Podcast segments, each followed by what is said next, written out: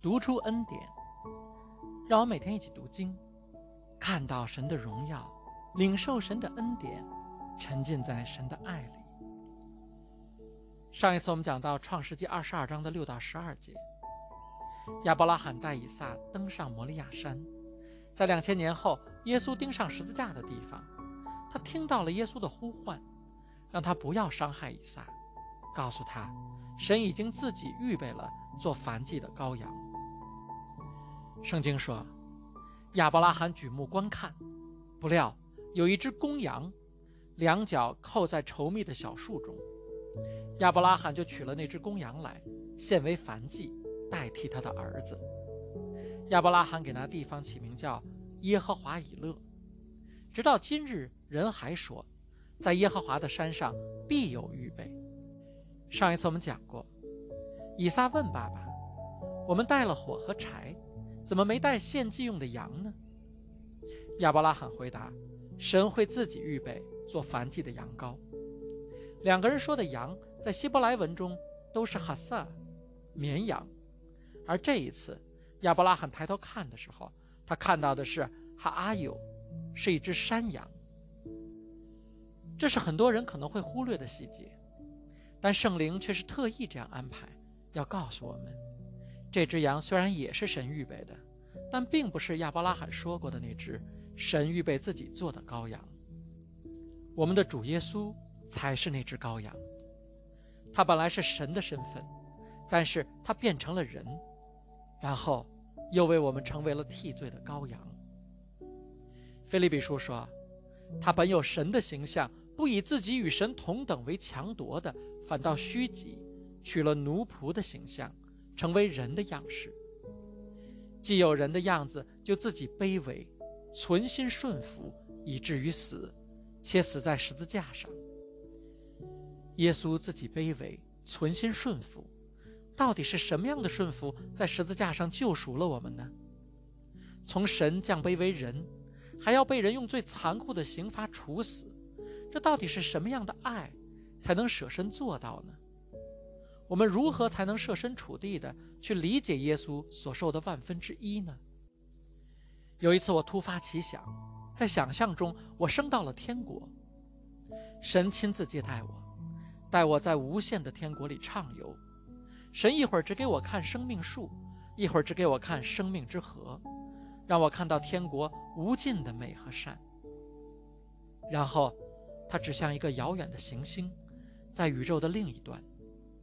他说：“你看到那颗行星了吗？”我说：“我看到了呀，我看到那行星上好像有很多小狗。”天父啊，你知道吗？我在地球上的时候就特别喜欢狗。神微笑着说：“你再仔细看看。”镜头拉近之后，我看清楚了，原来这些本来都很可爱的小狗，竟然张着嘴、伸着獠牙，它们都得了狂犬病，在那星球上互相吠叫、互相撕咬，他们过着充满危险、伤害和不幸的生活。我急忙对神说：“快救救他们呀！他们太可怜了。”这么可爱的狗，完全不应该过这样的生活呀！神说：“我就是想跟你商量一下，怎么救他们。我其实有很简单的办法，可以治愈他们的狂犬病。不过，我对他们来说实在是太大了，大到他们根本看不见我。你在地球上的时候，有没有遇到过蚂蚁？他们在你面前爬来爬去，根本无视你的存在。我问。”那怎么办呀？你是全能的神，一定有办法救他们的。神说：“这就是我指给你看的原因。我有一个救他们的完美计划，但是需要你做一些牺牲。”我说：“好啊，我愿意呀，能够救整个星球上那么多狗，我愿意。你想怎么去救它呢？”神说：“你需要自己也变成一只狗，你愿意吗？”我一下子犹豫了。我也要变成一只狗吗？没有别的办法吗？神说：“这是最好的办法。你要变成一只狗，去救这个星球上所有得了狂犬病的疯狗。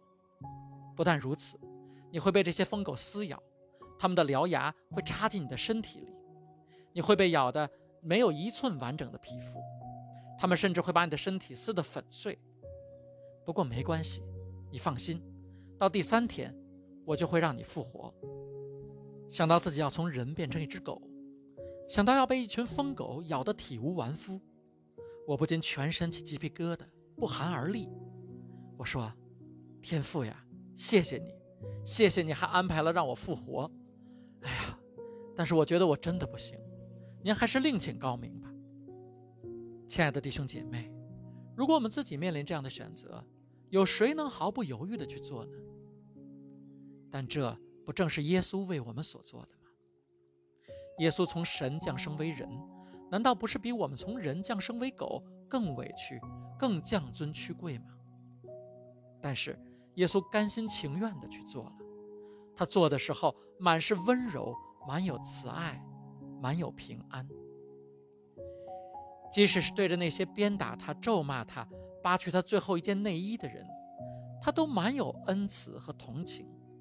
他在十字架上还说：“父啊，赦免他们，因为他们所做的，他们不晓得。”这就是以佛所书中所写的人无法测度的爱。这难道不值得我们全心全意的用爱去回应，用信去跟随吗？是基督因你们的信住在你们心里，叫你们的爱心有根有基。能以和众圣徒一同明白基督的爱是何等长阔高深，并知道这爱是过于人所能测度的，便叫神一切所充满的，充满了你们。摩利亚山可能连山都算不上，走在耶路撒冷，你一不留神就可能走上了摩利亚山的山顶。但这却是世界上最伟大的山，是我心里最宏伟壮丽的山。因为神对我们的波澜壮阔的爱，完完全全的在这山上显现。亲爱的弟兄姐妹，你是否也被黑暗势力攻击过，也被人误解过，也被人坑害过？不要一个人难受，不要一个人流眼泪，思念耶稣对你的这份爱，轻轻呼唤他的名字，他就会到你身边来安慰你。山农埃尔德说：“总有一些人想伤害你。”把你打倒，议论你，诋毁你的成就，批判你的灵魂，这是我们必须面对的现实。但是，假如你意识到神是你最好的朋友，在别人向你扔石头的时候，他会站在你身边，你就永远不会害怕，永远不会自卑，永远不会感觉孤单。亲爱的弟兄姐妹，你不是别人眼里的那个人，你是神眼里的那个人，而在神的眼里。你永远是他最珍贵的王子和公主，爱你的主耶稣舍不得你流泪，看不得你委屈，他就在你的身边，那拥抱着你的阳光，那亲吻着你的风儿，就是他。他在倾听你的祷告，他在默默地为你做工，为你翻转。诗篇八十四篇写道：“因为耶和华，神是温暖的太阳，是盾牌，要赐下恩惠和荣耀。”他未尝留下一样好处不给那些行动正直的人。亚伯拉罕在摩利亚山顶的那天，他抬头仰望，看到的就是赐恩惠和荣耀给他的神，看到的是充满真理和恩典的主耶稣。圣经继续讲到，耶和华的使者第二次从天上呼叫亚伯拉罕说：“耶和华说，你真的行了这事，不留下你的儿子，就是你独生的儿子。”我已经指着自己起誓说：“论福，我必赐大福给你；论子孙，我必将你的子孙多起来，如同天上的星、海边的沙。你子孙必得着仇敌的城门，因为你听了我的话。地上万国都必因你的后裔得福。”于是亚伯拉罕回到他仆人那里，他们一同起身往别是巴去。亚伯拉罕就住在别是巴。这段经文的翻译很有歧义，好像是在说神的誓言是以亚伯拉罕的顺服为交换条件的。这翻译与神之前的作为非常不一致，这是因为时态翻译错了的缘故。在原文中，“启示”这个词用的是完成时，神早已经在亚伯拉罕做这件事之前就已经起过誓了。不过，神确实大大的赞许了亚伯拉罕的顺服，给亚伯拉罕在这次考验中的表现。打了一百分。顺服不是神跟我们交换的条件，但却是神的祝福在我们身上得以实现的基础。神给了我们自由意志，如果我们完全不顺服，每一次神要祝福我们的时候都躲开，神不会强迫我们被他祝福。顺服也是信心的结果。当我们信靠神的时候，当我们向神真心的祷告，当我们走进他的命定的时候，我们自然而然会顺服。所以。顺服是信心的彰显，我们也必然会因为顺服得到神的奖赏。耶和华说：“因为亚伯拉罕的顺服，地上万国都必因他的后裔得福。”这里的后裔，原文用的是单数。加拉太书写道：“那些应许本来是给亚伯拉罕和他的后裔的，神并没有说给众后裔，好像指着多数，而是说给你的一个后裔，指着一个。”就是基督。神的意思是，因为顺服，万国都要通过耶稣基督而蒙福。因为亚伯拉罕的顺服，预表着两千年后耶稣的顺服。上十字架的前一夜，耶稣在克西马尼园祷告，他想到第二天要受的刑罚，内心痛苦，头上大滴大滴的流下了冲了血的汗水。在耶稣降生为人的生命中。他第一次寻求门徒们的支持和鼓励。经上记着，耶稣便对他们说：“我心里甚是忧伤，几乎要死。你们在这里等候，和我一同警醒。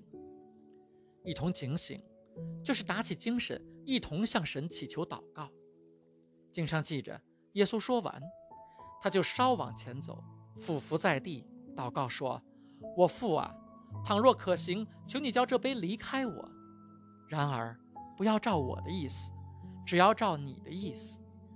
但当耶稣祷告完，回过头来看那些他嘱咐与他一同警醒的门徒时，他们居然已经呼呼大睡了。圣经的信使，在于他不会为任何人做任何刻意的隐瞒。圣灵没有隐去耶稣内心的挣扎，也没有隐去门徒们的不堪，而这反而更显明了耶稣的顺服多么的不容易。亲爱的弟兄姐妹，理解耶稣在十字架上所受的苦难，是我们信心的基础，也是我们蒙福的根本。当我们能看到耶稣顺服的难，耶稣牺牲的伟大，我们就能明白，耶稣在十字架上的完工有多么大的意义，有多么大的能力。耶稣看到门徒睡去后，又第二次祷告。经上记着说，他又再次走开祷告说：“我的父啊。”如果这杯不能离开我，一定要我喝，就愿你的旨意成全。耶稣在十字架上受刑罚是天父的旨意，天父不会让他的独生爱子白白喝这杯，白白受这苦难。亲爱的弟兄姐妹，耶稣在十字架上的完工改变了你的命运，也改变了我的命运。罗马书写道：“因一人的悖逆，众人成为罪人，照样。”因一人的顺从，众人也成为义了。耶稣在十字架上的顺服，让我们永远蒙福。这是神以他的大智慧、大慈爱赐给我们的永恒不变的恩典和祝福。这祝福从我们还在母胎里开始，一直要陪伴我们，直到永恒。亲爱的弟兄姐妹，我要为你祷告。耶稣在十字架上已经为你完工。他为你承担了没有人能承担的苦难，好让你得到永恒的祝福。因着他的宝血，你继承了亚伯拉罕的产业，继承了神在圣经中赐给你的一切承诺。这一切都将在你的生命中彰显，你必获得平安、喜乐、健康、富足，过蒙福的生命。祷告，奉我主耶稣基督得胜的名求，阿门。